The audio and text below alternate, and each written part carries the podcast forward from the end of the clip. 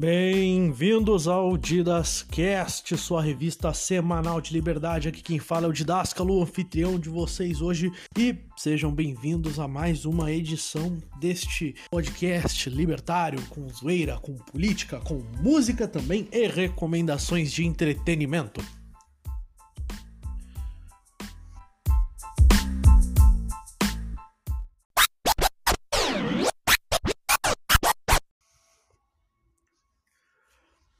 Ok, começando hoje com as notícias políticas da semana. Duas notícias políticas muito interessantes saíram essa semana. A primeira com relação ao Supremo Tribunal Federal Brasileiro, onde eles julgaram a favor o caso de um ex-diretor da Petrobras para que ele possa é, recorrer em primeira instância novamente sobre a sua condenação, baseado num trâmite legal, né? Fácil. O Estado se protege. É simples, é fácil de entender. Você tem lá um órgão que é considerado o suprassumo da justiça, cujo único trabalho é julgar o único documento que, o documento que, de acordo com os estadistas, é a coisa mais válida dentro de uma nação, a Constituição Federal. Logo, o que você ganha? Pessoas advogando pela sua própria, né, vantagem. ridículo. Completamente ridículo. Completamente imbecil e completamente desnecessário. E o que, que a gente pode aprender sobre isso? Agora, o que mais me impressiona é que, para fazer isso funcionar, os juízes do STF são recomendados pelos presidentes. Nossa, eles estão indo por um caminho politizado, eles estão fazendo política, eles não estão fazendo. Eles não estão fazendo justiça. Você tá impressionado? Então para de acreditar numa besteira dessa, meu amigo. Olha, pessoas partidárias recomendam juízes partidários para um tribunal que, entre aspas, tem poder absoluto, o que você ganha ah, é que tava muito certo quando ele escreve que os piores chegam ao poder. Não é à toa que as pessoas mais tirânicas e mais enviesadas do Brasil, não, mas falando sério, estão no Supremo Tribunal Federal. Eles tinham um projeto de poder com outras pessoas que chegaram ao poder como por exemplo o Lula, que colocou vários ministros, ou a Dilma, que colocou vários ministros a mando do Lula. E essas pessoas estão exercendo o seu poder para seu fim próprio ou de seus companheiros. Eu te respondo, ela não funciona. A justiça do Estado não funciona porque ela é delegada sem regras absolutas. E você ainda pergunta, meu amigo não, não anarcocapitalista, como funcionaria a justiça? Eu acho que é o que te pergunto de volta: como funciona a justiça? Ela é delegada de uma forma enviesada, de uma forma imoral e antiética, imposta sobre outros indivíduos de uma forma do qual ninguém, ninguém, absolutamente ninguém, pode escapar. Então, fica a reflexão sobre essa nossa notícia política da semana, a primeira.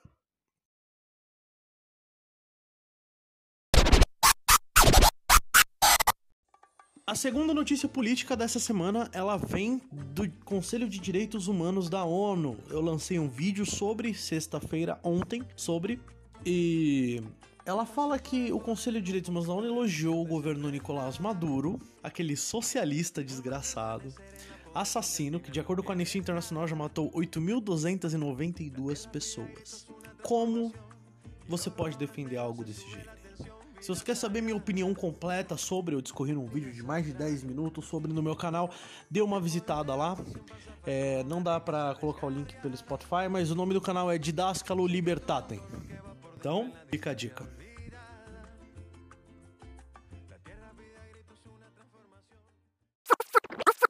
Freak out, yo! Agora, brincando um pouquinho, falando de uma coisa mais engraçada, uma coisa mais para descontrariar, vamos falar de futebol. Não só de futebol, mas de futebol e anarcocapitalismo. Porque eu separei aqui, com o auxílio de um amigo meu lá do Diário Libertário, do grupo do WhatsApp do Diário Libertário, o Lucas Almeida, a seleção perfeita do Ancapistão, só com sonegadores, apoiadores de separatismo, só essa galera que se defende contra a agressão estatal sobre as suas economias. Então, vamos começar essa brincadeira. De técnico, a gente tem o José Mourinho, ex-técnico do Real Madrid. Olha só que interessante. No gol, a gente não conseguiu achar nenhum goleiro que comprovadamente sonegou, mas se você quiser pegar qualquer goleiro que tenha atualmente na Espanha, provavelmente ele sonega.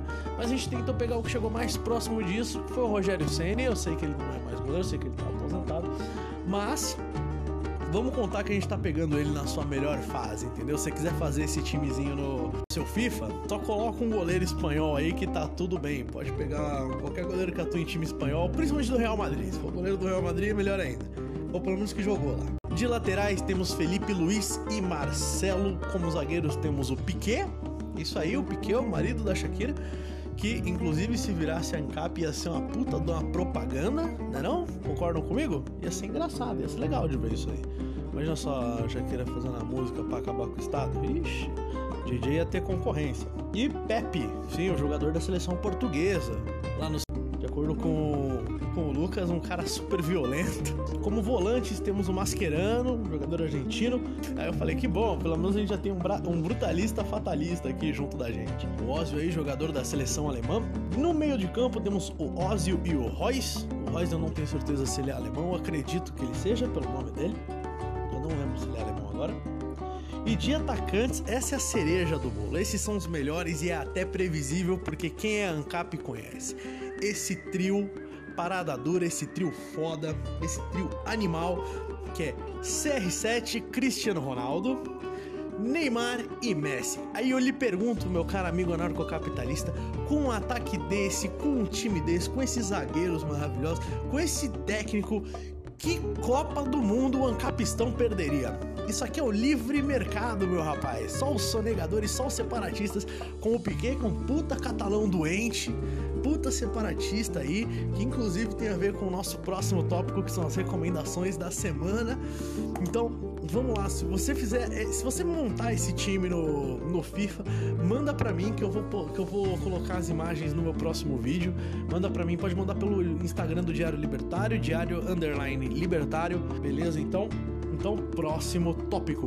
Ou pelo meu canal do YouTube, pelo, pela aba de conversa do canal do YouTube, ou pelos comentários. Me chama lá, coloca seu número de WhatsApp que a gente Ok, chegamos na fase das recomendações da semana, a parte de entretenimento do nosso querido podcast, no qual eu vou começar recomendando um documentário presente na Netflix. Dá para encontrar fora também, eu já encontrei espalhado pela internet.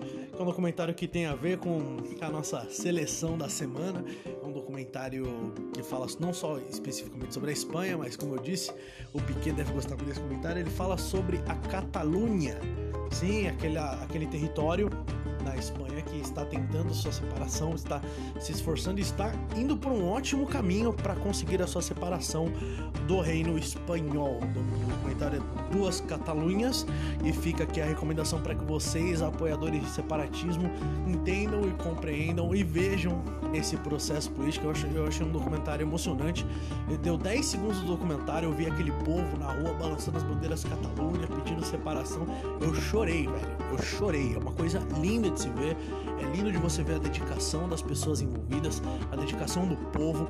E é horrível o nível das atrocidades que o governo espanhol faz contra esse povo, que não quer nada mais do que exercer seu direito à autodeterminação, que quer se separar e que quer ser um povo independente e mais livre.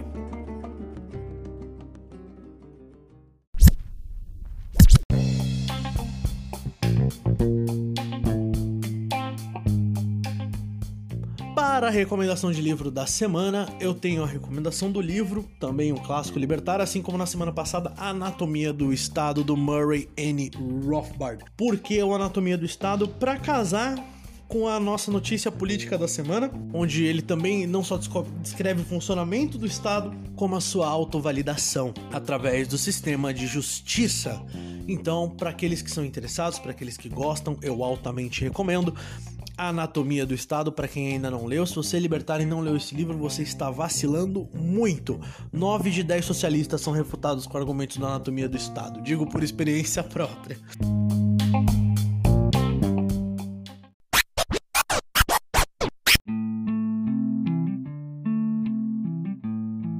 É Diário, Diário Underline Libertário no Instagram, meu canal do YouTube, Didáscalo Libertatem Agora indo para a parte final do nosso podcast, a hora que todo mundo gosta, a hora que todo mundo adora, a hora da nossa música da semana. Essa semana eu trouxe uma música um pouco mais leve, um pouco menos animada, mas igualmente crítica, igualmente importante, que é a música da Nina Simone, o Backlash Blues, uma música feita na época da Guerra do Vietnã que escancara as ações do governo americano da época como não só ditatoriais, mas anti-humanas, antiéticas e imorais. Então, curtam esse som aí. Muito obrigado pela sua audiência, muito obrigado pela sua paciência e obrigado principalmente por ter me acompanhado até aqui. Não esqueça de me seguir nas redes sociais através do Instagram do Diário Libertário e assine aqui no Spotify para você receber o podcast da semana que vem. Todo sábado sai uma nova edição do Didascast e vídeos uma, de uma a três vezes por semana, provavelmente um pouco mais agora. Então, muito obrigado, fiquem com a música e tchau, tchau.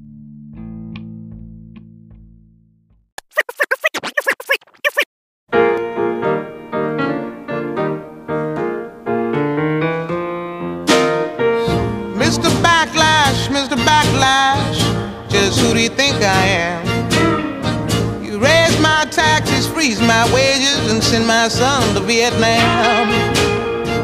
You give me second class houses and second class schools. Do you think that all colored folks are just second class fools, Mr. Backlash? I'm gonna leave you with a backlash blues.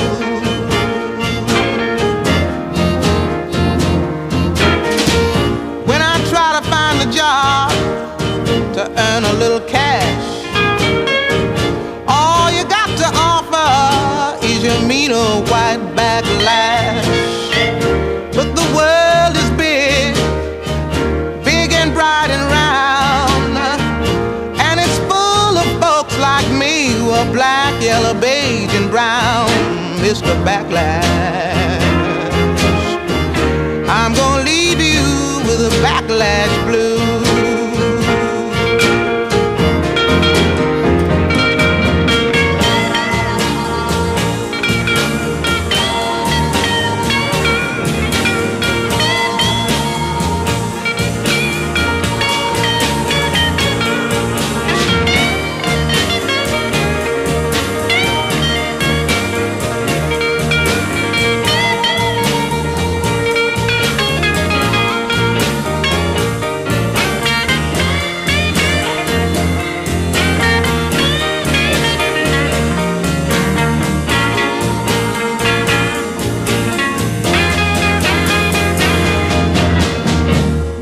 Backlash, Mr. Backlash, just what do you think I got to lose?